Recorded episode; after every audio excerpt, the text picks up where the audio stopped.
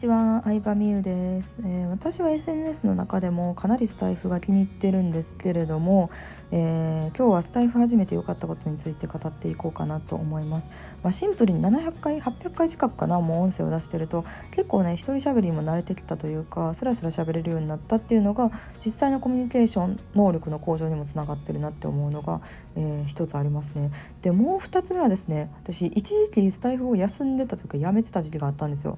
で辞めてた時期に気づいたんですよ。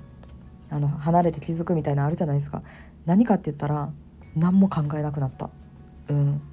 あの何も考えない惰性的な日々を過ごしてましたよ。スタイフやってない期間は。でねスタイフやって毎日投稿するって決めてるじゃないですか。毎日投稿するってことは毎日ネタを生み出さないといけないわけですよ。うん、私結構まとめ取りして 1週間そのままボンって予約投稿するみたいなスタイルをとってるわけなんですけどそれでも1日1個分は投稿しないといけないので毎日違うネタ、えー、自分の頭の中を喋りながら整理してるんですね。えこれずえあのずっとやってたらボケへんわって 自分でも思います、うん、脳が活性化されてるしでもスタイフやってない期間ってやっぱそれを投稿しなくていいっていうのに甘えてそんなに脳みそ働かせてなかった気がする。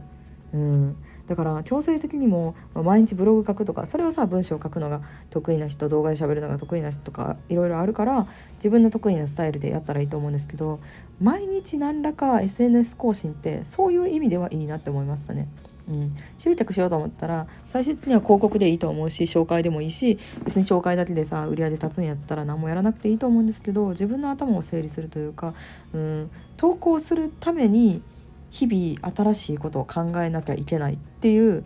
生活の仕方っていうのがなんかすごい私にとってはいいなって思いましたね。うん、やっぱさ毎日ネタ考えなってなったらさ生き方変わる、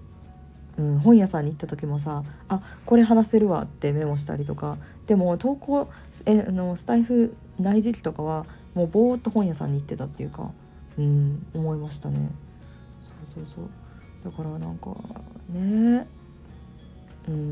ストイックってわけでは全然ないんですけどなんか強制的に毎日何かするっていうのは何かしかもアウトプット系がいいと思いますね。うん、インプットってさなんかさ中田敦彦の YouTube 大学見てもさインプットやしさ映画見てもインプットやし本読んでもインプット何でも、まあ、SNS 巡回してもインプットなわけなんですけどインプットってぶっちゃけあんまり意味ないと思っててうんなんか見てるのって楽しいじゃないですか娯楽みたいな感じで。人が一生懸命喋ってる YouTube 見て自分も一生懸命喋ってるかのように勉強した感じになるんですけどでも一番成長してるのって中田敦彦なんですよね。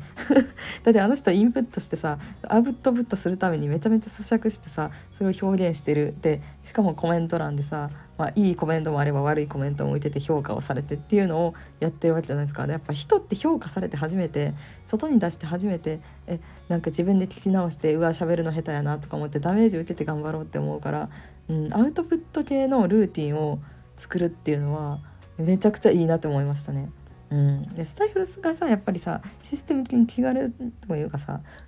ボタンポチだけで収録できるからめっちゃいいよね。うん、こんなさなんか気楽に撮れるっていうのを求めてたというかずっとこのシンプルさこのなんかデザインの可愛さとかはスタイフの私はめっちゃ気に入ってるところですね。はいということで、えー、スタイフを始めて良かったことアウトプットしましょうというお話でした。ではでは。